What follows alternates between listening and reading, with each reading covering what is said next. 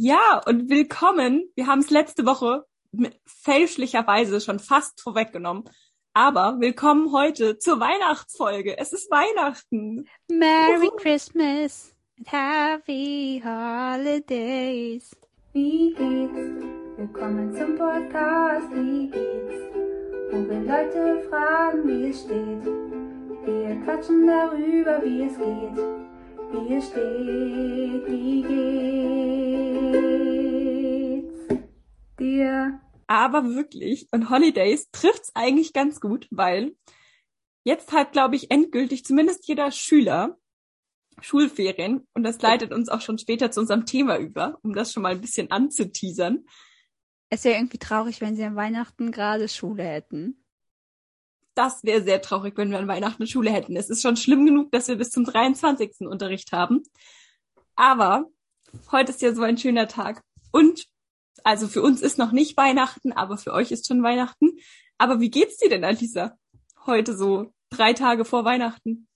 Ey, diese Frage wurde mir gestern gefühlt tausendmal von jedem ge ja, gefragt. Sagt man? Warte. Gestellt. Wie habe ich den Satz? Gestellt. Wow, guck mal, fängt schon super an, diese Folge.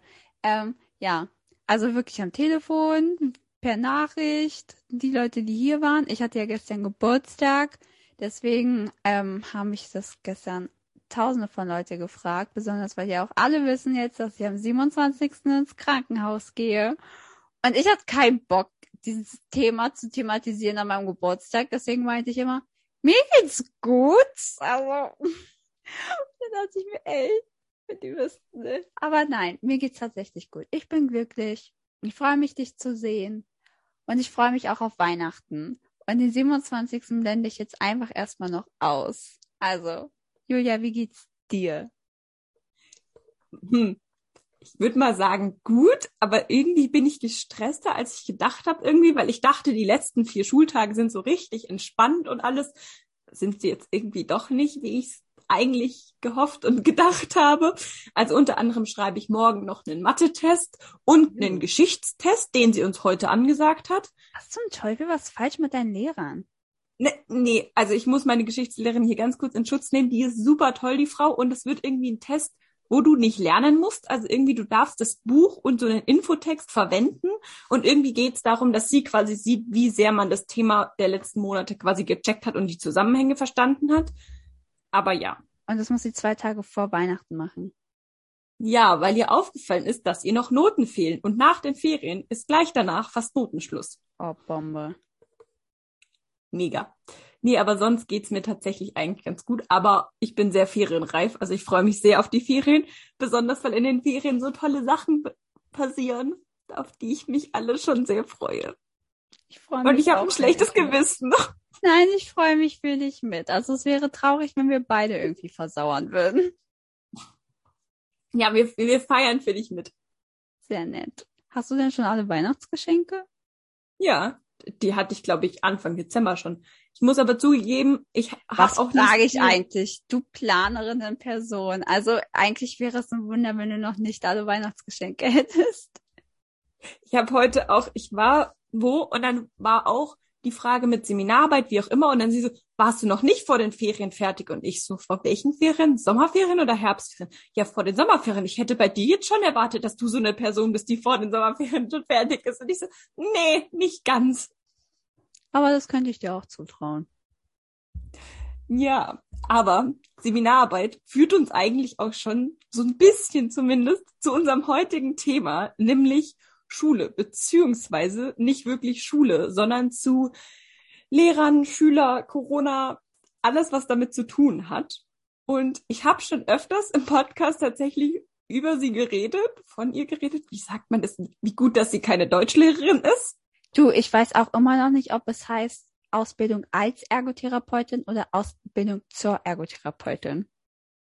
Ja, du, also sie ist wie gesagt keine Deutschlehrerin, deswegen glaube ich, können wir nicht wirklich fragen. Aber heute haben wir nämlich tatsächlich wieder nach langer, langer Zeit einen Special Guest. Und zwar ist das meine alte Mathelehrerin. Und für alle, ich muss das kurz einmal vorwegnehmen, für alle, die sich jetzt wundern, sie ist nicht mehr an unserer Schule. und ist also auch nicht mehr meine aktive Lehrerin. Deswegen werden wir sie jetzt auch duzen äh, und sie eben nicht mehr mit ihrem Nachnamen ansprechen, sondern mit ihrem Vornamen. Und deswegen, nachdem ich aber immer noch Kontakt zu ihr habe und sie mir immer noch teilweise in Mathe hilft, jetzt habe ich es eh schon vorweggenommen, aber ja, weiß eh jeder, ähm, haben wir sie gefragt, ob sie nicht Lust hat, im Podcast mitzumachen und so ein bisschen aus der Lehrerperspektive zu erzählen. Wir haben ja auch euch gefragt, was so eure Fragen sind und die werden wir heute auch noch stellen. Genau, und deswegen sind wir jetzt sehr gespannt, was die alles so erzählt. Ich habe es ja vorher schon angeteasert. Herzlich willkommen und schön, dass du doch dich entschlossen hast, mitzumachen. Wenn du willst, darf ich dich jetzt einmal kurz vorstellen, dass alle anderen auch wissen, wer du bist. Hallo miteinander, ich bin die Theresa Burger, bin Mathelehrerin am Gymnasium, unterrichte Mathe und Wirtschaft und ja, genau, war die letzten Jahre in Gröbenzell an der Schule und habe jetzt gewechselt an eine andere Schule. Sehr schön. So, und ich glaube, Julia hat dir schon das Konzept von unserem Podcast erzählt oder wenigstens wie er heißt. Er heißt ja, wie geht's dir? Deswegen wollen wir dich jetzt alle. Hast du nicht, Julia? Ich weiß nicht, könnte eventuell sein, dass ich es vergessen habe.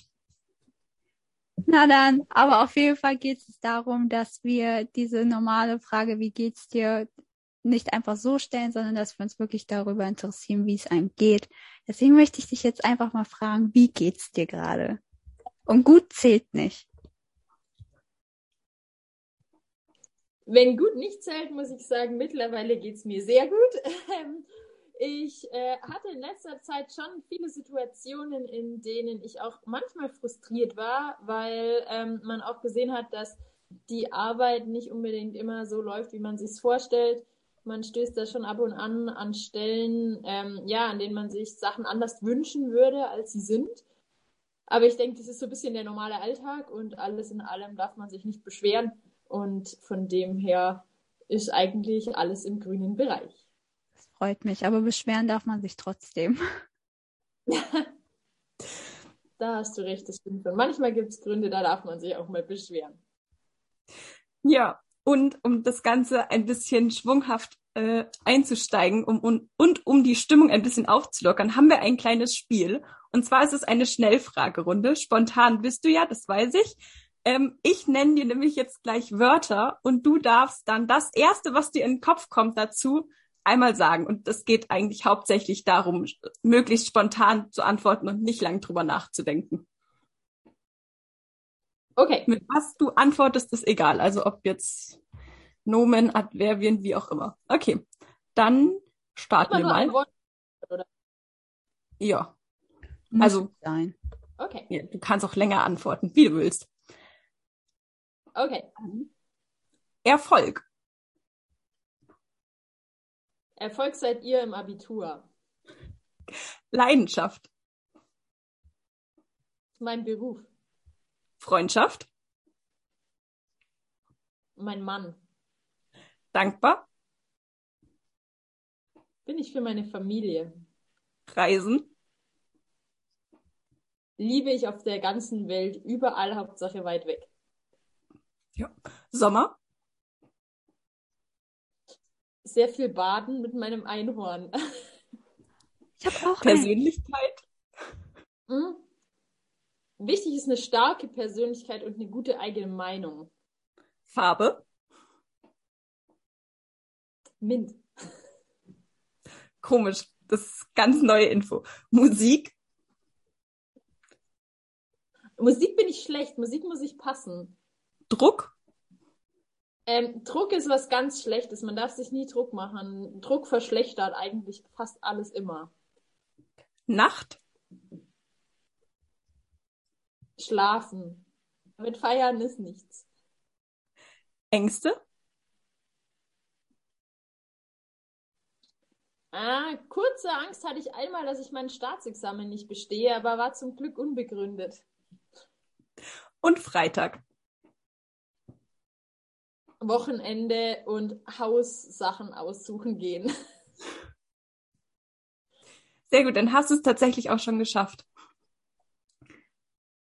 Das war schon. Ich fand deine Antworten richtig spannend. Also Manche Antworten waren mir klar so, also bei Farbe, das ist ganz große Überraschung. Echt zum Beispiel? Ähm, bei sehr süß fand ich ja Erfolg, aber ich fand Freundschaft auch, also doch, fand ich schön. Ich finde es schön, dass man einfach raushören Ja, ja, doch. konnte, dass du deinen Beruf so magst. Mhm. Doch, also da muss ich sagen, das wollte ich schon immer werden. Für mich gab es nie einen Plan B. Und deshalb bin ich da schon mit sehr viel Leidenschaft auch dabei. Aber das Ganze steht und fällt natürlich auch immer mit den Schülern, die man dazu hat, weil es einem natürlich nicht immer gelingt, ähm, mit der, falls es auch einfach nicht so ankommt. Du hast es schon so ein bisschen vorweggenommen, aber war dir, also du, dir war schon immer klar, dass du Lehrerin werden willst? War dir auch schon immer klar, dass du ans Gymnasium willst? Da war es auch mal eine Option, irgendwie in die Grundschule zu gehen, zum Beispiel, oder eine andere Schule? Nee, für mich war es tatsächlich schon immer zu 100% klar, dass ich Mathelehrerin werden will. Und weil ich in der Schulzeit selber eine sehr coole Mathelehrerin hatte, mit der ich mich immer richtig gut verstanden habe und auch bei der gemerkt habe, wie viel Leidenschaft sie in ihrem Beruf hat, dachte ich mir immer, wow, genauso will ich auch werden, weil dann ist Beruf nie Arbeit, sondern dann ist Beruf auch immer sehr viel Spaß. Und ähm, deshalb hatte ich schon auch mal ein Praktikum an der Grundschule ähm, gemacht, einfach, dass man mal was anderes sieht, aber ähm, gerade so das Arbeiten mit den Großen würde mir da total fehlen. Macht man da eine Ausbildung oder ist das ein Studium? Oder? Ja, nee, also du studierst zuerst ganz normal. Also es ist in Bayern nicht Bachelor-Master-System, sondern mit Staatsexamen, also wie bei Ärzten oder Juristen. Und nach dem ersten Staatsexamen, also wenn der Uniteil zu Ende ist, hat man noch zwei Jahre Referendariat. Das ist dann ja wie so eine Art Ausbildung, wo man eben an der Schule ist, man unterrichtet mit ein bisschen weniger Stunden, arbeitet ähm, und hat einfach noch ein bisschen mehr Unterricht und wie man so seine Sachen vorbereitet und ähm, man fertiger Lehrer. Ah. Bei- ich mache ja gerade eine Ausbildung als Ergotherapeutin und da Mhm. müssen wir sehr viele Praktika machen und wir müssen wirklich jedes, jeden Bereich abdecken. Deswegen dachte ich, vielleicht kann es ja sein, dass man irgendwie als Lehrerin dann auch ein Praktikum in einer Grundschule machen muss, als auch Oberstufe oder sonst was. Ähm, ja, also man muss ähm, auf jeden Fall auch verschiedene Praktikas machen während dem Studium. Und es wird schon empfohlen, dass man auch mal einfach einen anderen Schulbereich anschaut. Einfach, dass man auch mal was anderes gesehen hat und vielleicht nicht so blind nur in eine Richtung geht. Finde ich auch sehr wichtig, weil nur dann erkennt man auch nochmal sicher, ist es das Richtige für einen oder will man vielleicht doch lieber was anderes machen. Und ähm, ich war aber schon immer so überzeugt davon und ich fand Grundschule schön und es hat mir auch gefallen mit den kleinen Zwergen. Ähm, aber äh, überzeugt, was anderes zu machen, hat es mich dann zum Glück nicht. Gut so, ich glaube, Oberstufenschüler brauchen solche Lehrer wie dich. Ja, ich glaube, die einen sagen sicher ja. Ich würde schon sagen, dass es einige Schüler gab, mit denen ich wirklich immer, ähm, ja, wirklich sehr gut habe zusammenarbeiten können. Garantiert auch Fälle, in denen es nicht harmoniert. Das ist auch ganz logisch. Es ist ein Beruf mit Menschen und es kann nicht jeder Schüler mit jedem Lehrer und andersrum. Das wäre eine Illusion, ähm, dass jede Situation reibungsfrei läuft. Man hat auf jeden Fall auch Konflikte, aber ich finde, man muss immer das Beste draus machen. Und das ist auch mehr herausfordernd, oder?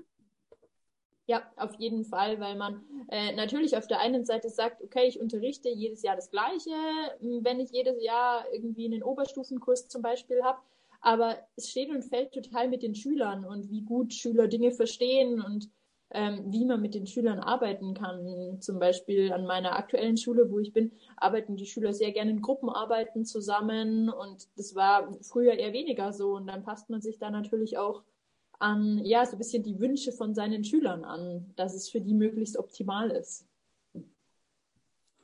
Du hattest vorher schon kurz dieses Referendariat, was ja so zwei Jahre dauert, angesprochen. Und man hört ja immer nur, also zumindest was jetzt ich als Schüler mitbekomme, ist immer, Referendare sind prinzipiell sehr, also öfters gestresst, aber auch irgendwie engagierter und haben irgendwie, wollen alles perfekt machen und auch ähm, also man merkt ja immer, das laufen ja teilweise dann so Oberlehrer oder ich weiß nicht, wie die heißen, quasi mit. Aber irgendwie sind sie auf jeden Fall gestresst. Und das heißt ja immer, dass Referendariat irgendwie die Horror, der Horror ist. Ist es wirklich so schlimm? Beziehungsweise warum ist es so schlimm? Oder warum sind Referendare schneller gestresst als normale Lehrer?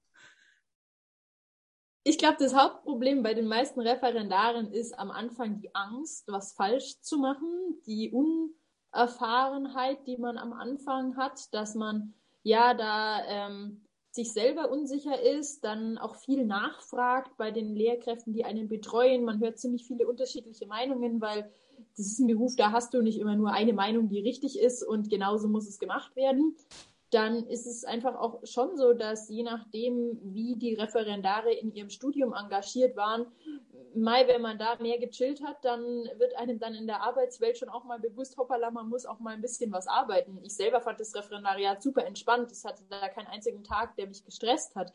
Ähm, fand das eher eine ziemlich gemütliche Sache, ähm, weil ich auch immer überzeugt davon war. Und viele studieren auch Lehramt und sagen, na ja, komm, das ist ein bisschen chillig, ich werde Lehrer und guck mal, ähm, ohne dass sie 100% dahinter stehen. Und dann merkt man relativ schnell, wow, wenn man nicht da ganz und gar dahinter steht, ist es nicht der Beruf für einen, weil ähm, dafür zu viele stressende Faktoren dabei sein können. Allein schon die Lautstärke mit den Schülern den ganzen Tag, jeder rennt zu einem hin, jeder will irgendwas von einem. Äh, damit muss man auch umgehen können. Und man muss auch irgendwann am Abend mal sagen können, hey, ich lege jetzt meine Arbeit auf die Seite und jetzt ist gut. Ich bin selber auch eher ein perfektionistischer Mensch, sodass es mir am Anfang öfters auch schwer gefallen ist zu sagen, ey, jetzt abends um neun, ich klappe jetzt mein Laptop zu und lass es gut sein. Weil ich dann häufig auch gedacht habe, oh, das könnte man noch anders machen, da könnte man noch ein Arbeitsblatt machen und oh, ich überlege mir noch irgendwas Neues. Und realistischerweise fallen den allermeisten Schülern solche ganz kleinen Details gar nicht auf. Das merkt man selber, wenn man sich gut vorbereitet für eine Stunde. Aber wenn man dann auch mal sagt, hey, komm, jetzt lassen wir es gut sein, ist das gar nicht verkehrt. Und Hauptproblem bei den Referendaren ist zum Teil auch einfach der Druck, den sie haben, äh, gute Noten in ihrem Referendariat zu bekommen, damit sie später eine Stelle bekommen, weil je nach Jahrgang sind die Einstellungssituationen bei den Lehrämtlern nicht immer unbedingt besonders gut, sodass viele darauf angewiesen sind, sehr gute Noten zu bekommen. Und gute Noten spiegelt man immer automatisch damit wieder, wie stark man sich reinhängt und wie sehr man sich irgendwo engagiert. Und das ist sicher auch mit ein Grund dafür, dass Referendare engagiert dabei sind. Aber jetzt mal so im Allgemeinen. Schüler wissen ja eigentlich ganz genau, bei welchen Lehrern sie sich was erlauben können und bei welchen nicht. Sie machen ja auch schnell Vorurteile. Sobald jemand streng aussieht, denkt man gleich so, oh Gott, der Unterricht wird spaßig werden. Aber du bist ja noch eine junge Lehrerin, dazu auch noch weiblich. Und du bist da sozusagen mit ganz vielen Jugendlichen in einem Raum, die gerade ziemlich stark in der Pubertät auch noch drin sind. Und wenn man jetzt auch noch neu reinkommt, bist du da irgendwie auch so nervös und hast du so Angst, dass du denkst, okay, dir wird jetzt der Ruf als nette Lehrerin zugeschrieben, bei der man sich alles erlauben kann? Und dass du sozusagen auch nicht wirklich vollgenommen wirst, weil du noch so jung bist?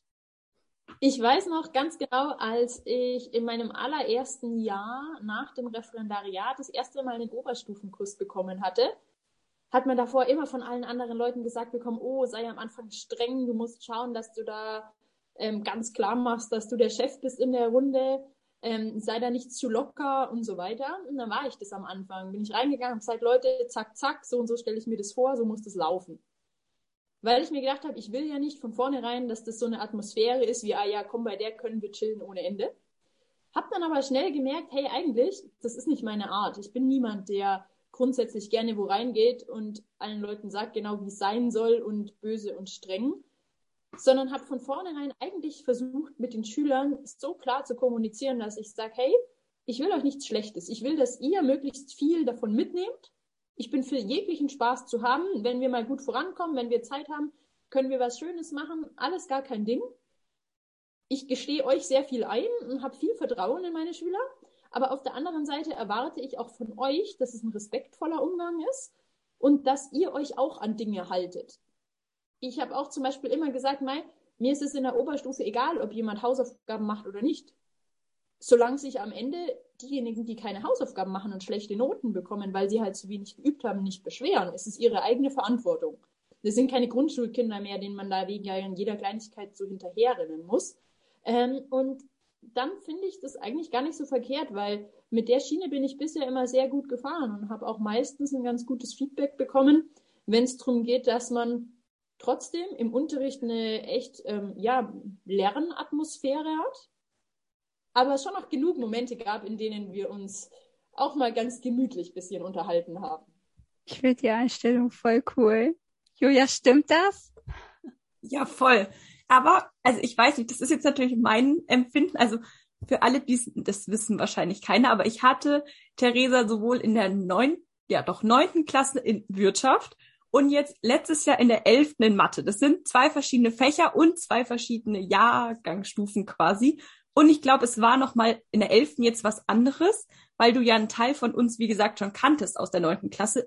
Also ich glaube nicht alle, aber einen Teil kanntest du ja auf jeden Fall schon. Aber in der neunten zum Beispiel hatte ich schon das Gefühl, dass es quasi am Anfang aber das finde ich zeichnet auch die guten, also für mich persönlich die guten Lehre aus, dass quasi am Anfang es ein bisschen strenger ist, um quasi zu zeigen, okay, so ich bin trotzdem noch quasi der in Anführungszeichen Chef, aber dass du dann auch immer sehr schnell klar gemacht hast, dass wenn man sich anstrengt und wenn man schnell vorankommt, es eben auch mal entspannter sein kann. Und ich finde, das nimmt auch so ein bisschen diesen Druck raus, weil als Schüler hat man ja schon in so Fächern, also ja, es kommt immer drauf an, ob man das Fach selber mag oder nicht mag und wie gut man in dem Fach ist. Aber ich finde schon, dass es immer, wenn man vom Lehrer her gespiegelt bekommt, von wegen, ja, wir schaffen es schon zusammen quasi. Und ich bin für euch da, aber wir können dann auch Spaß machen, dass es dann auch den Druck ein bisschen rausnimmt und den Unterricht auch entspannter macht, auch wenn man jetzt in dem Fach selber vielleicht nicht so gut ist. Ja, da hast du recht. Und das ist schon auch so eine Sache, ähm, als du in der neunten Klasse warst, bin ich ja in dem Jahr ganz neu an die Schule gekommen. Dann ist man selber ganz neu. Man hat auch noch kein Image in einem gewissen Bereich, dass auch die Leute ein bisschen wissen, hey, okay, wie läuft es denn so ab? Sowas spricht sich an der Schule ziemlich schnell rum. Ähm, das muss man sich am Anfang auch als Lehrer neu erarbeiten. Und wenn man da dann am Anfang schon mal ganz klar sagt, wie es ablaufen soll, gerade in der neunte Klasse, je nach Situation hast du da so einen Haufen pubertärer Kinder sitzen, die alles interessiert, aber nicht der Unterricht. Da muss man schon noch mal ein bisschen klarer machen, wie es läuft.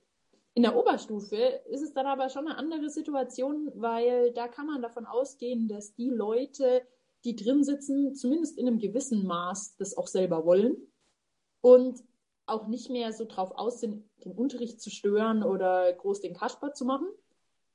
Und ähm, wenn man dann auch die Schüler schon kennt über die Jahre hinweg, automatisch auch immer schon einen ganz anderen Drare hinweg und dass man sich gegenseitig kennt und ein bisschen weiß, wie man gut miteinander auskommt.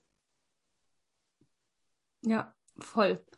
Wir hatten im Podcast schon mal, als die Corona-Situation noch ein bisschen schlimmer war als Zeit und wir Homeschooling hatten, beziehungsweise ich glaube, zu dem Zeitpunkt hatten wir Wechselunterricht, ich bin mir nicht mehr ganz sicher, haben wir eben uns auch überlegt, hm, wie ist es eigentlich für Lehrer, im Homeschooling. Und also du hattest ja jetzt Mathe und Wirtschaft und ich habe jetzt deinen Unterricht so mitbekommen. Aber wie hast du es jetzt als Lehrer empfunden, im Homeschooling zu sein? Beziehungsweise wir waren ja sowohl komplett zu Hause als auch im Wechselunterricht, wo man ja dann auch noch die zwei Gruppen hatte. Wie war das für euch Lehrer diese Zeit?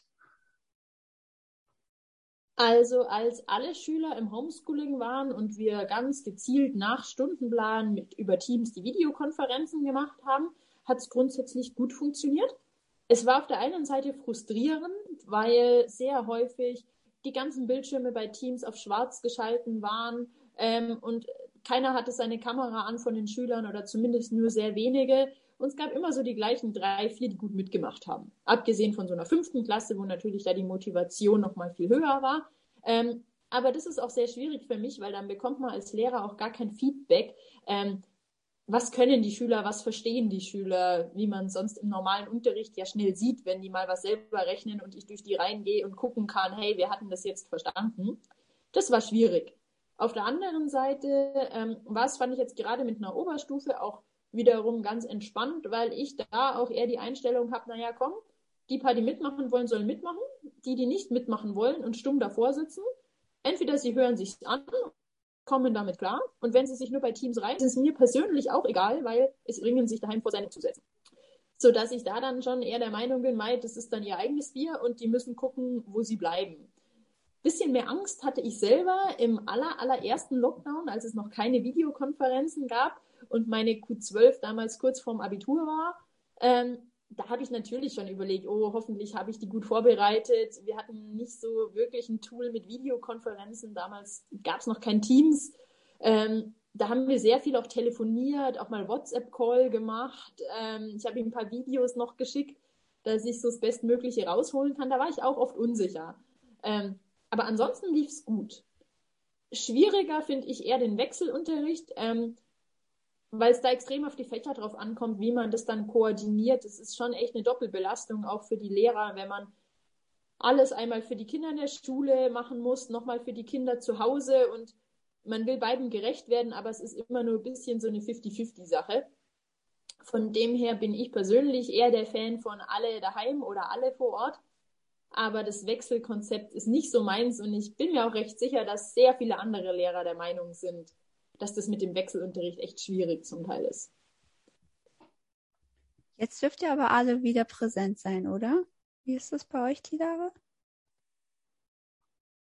Ja, also momentan ist es bei uns auch so, alle Schüler sind ganz normal in der Schule und es sind immer nur die einzelnen Kinder zu Hause in Quarantäne, die selber jetzt gerade Corona haben oder in der Familie irgendein Corona-Fall ist und das Kind noch nicht geimpft ist. Aber ansonsten ist wirklich seit Beginn des Schuljahres alles ziemlich normal.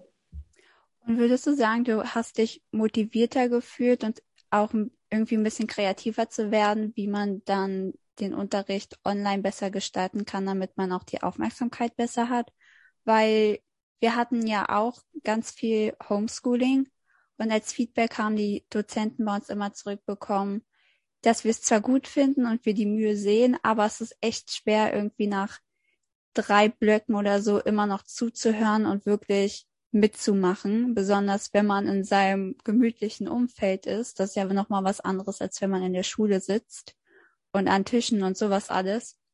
Und auf TikTok sieht man zum Beispiel auch immer die ganze Zeit jetzt so Lehrer, die sich irgendwie, keine Ahnung, zum Anfang immer was total Lustiges einfallen lassen, damit auch wirklich jeder wach und aktiv ist und immer mal wieder so mitmacht.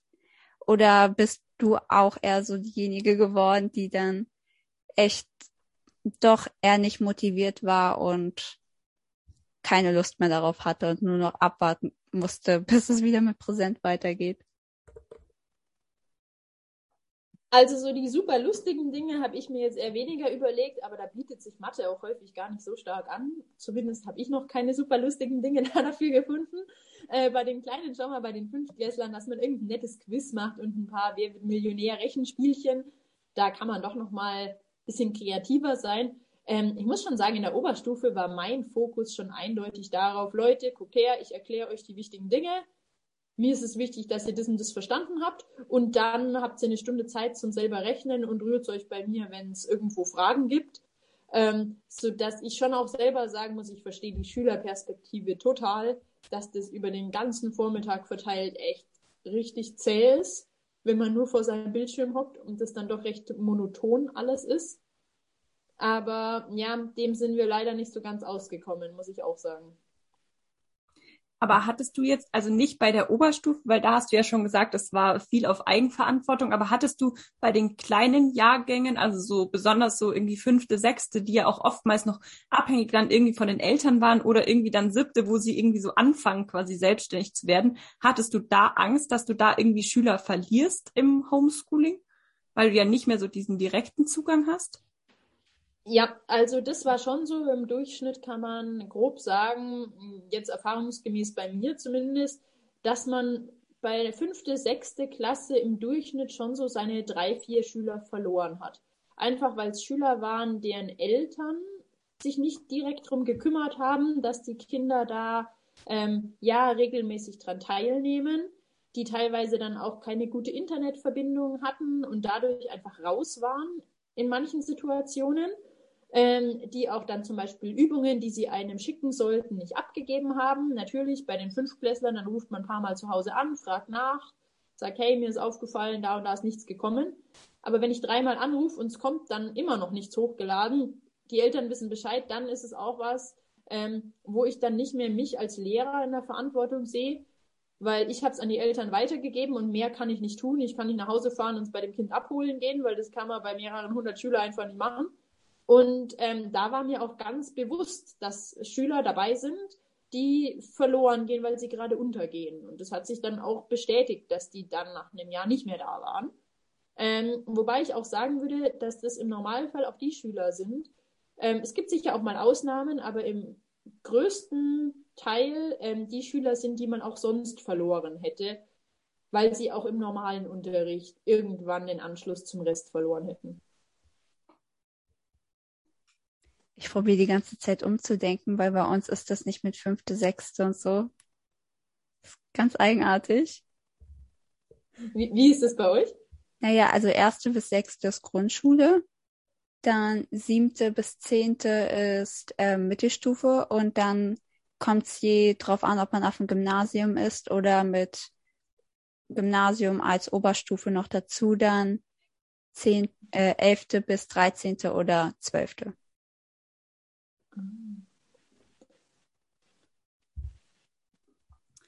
Ja, aber ich glaube, jetzt haben wir sogar unsere Fragen schon abgehakt. Aber wir, Nein, wir haben noch, noch eine einzige.